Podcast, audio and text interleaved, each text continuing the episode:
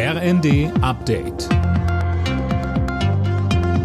Stündlich neu. Auf den Punkt informiert.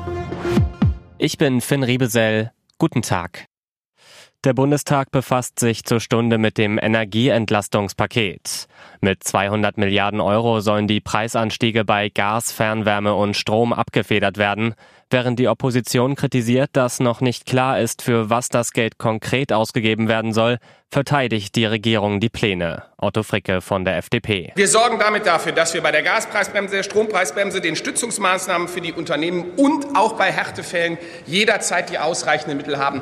Das ist die Verantwortung dieser Ampelkoalition und die nimmt sie dann auch wahr.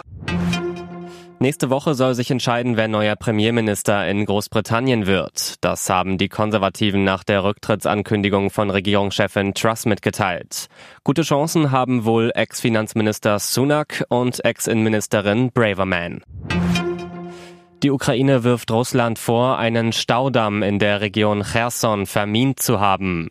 Zumindest behauptet das Präsident Zelensky in einer Videobotschaft, Philipp Rösler. Genau, er sagt, eine Zerstörung des Damms wäre eine Katastrophe enormen Ausmaßes.